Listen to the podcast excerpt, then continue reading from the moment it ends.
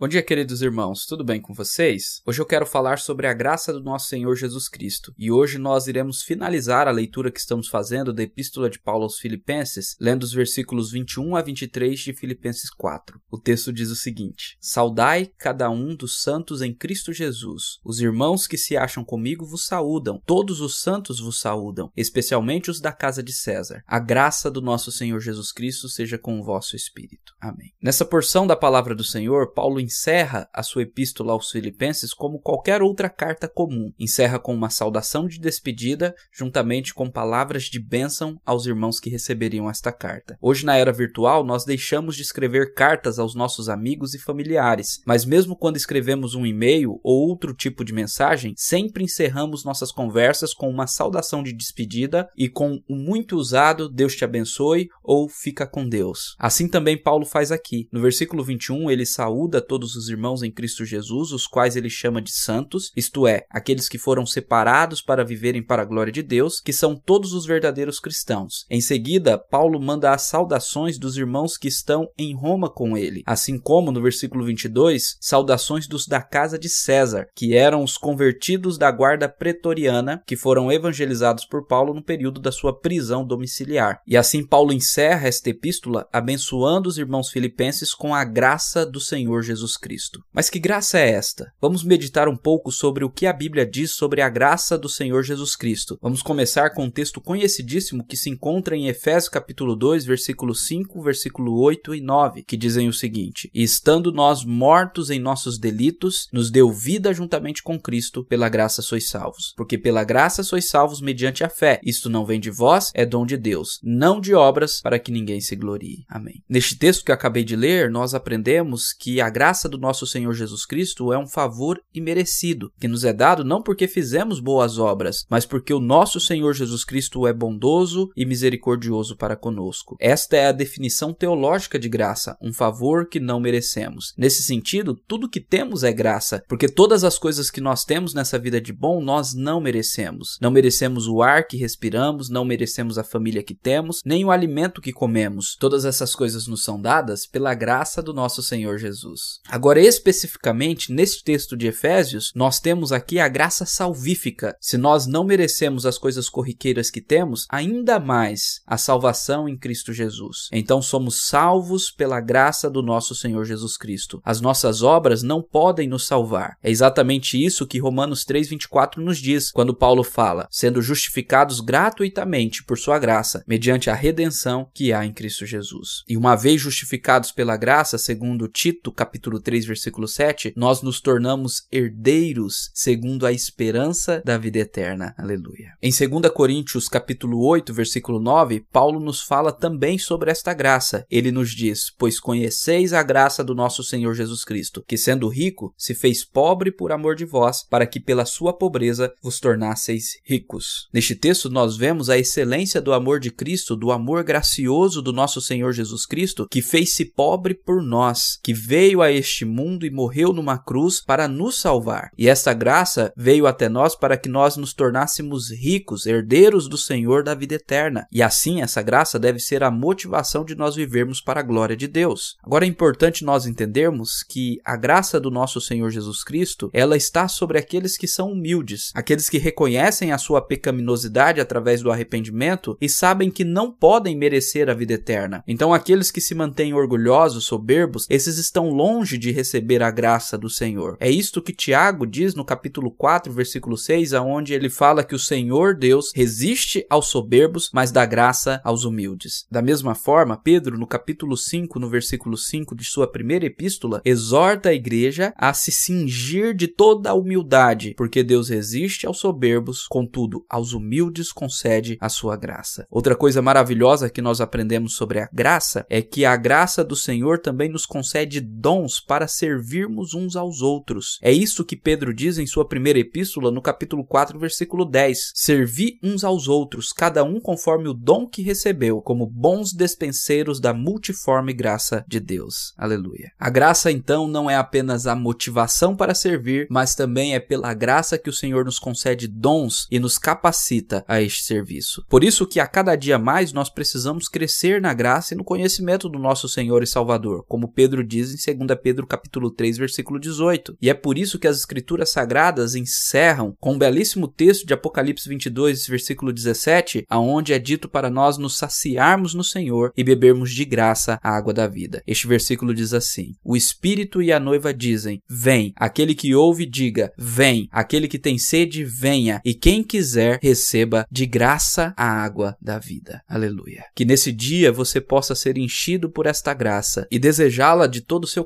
coração, sabendo que nós não somos merecedores do dom de Deus, do presente da vida eterna que ele nos dá. Mas ao recebermos essa graça, nos tornarmos gratos, aptos para servir uns aos outros, cheio da motivação correta de viver para a glória de Deus. Que você possa ir até o Senhor para receber a graça da água da vida de graça em nome de Jesus. Amém.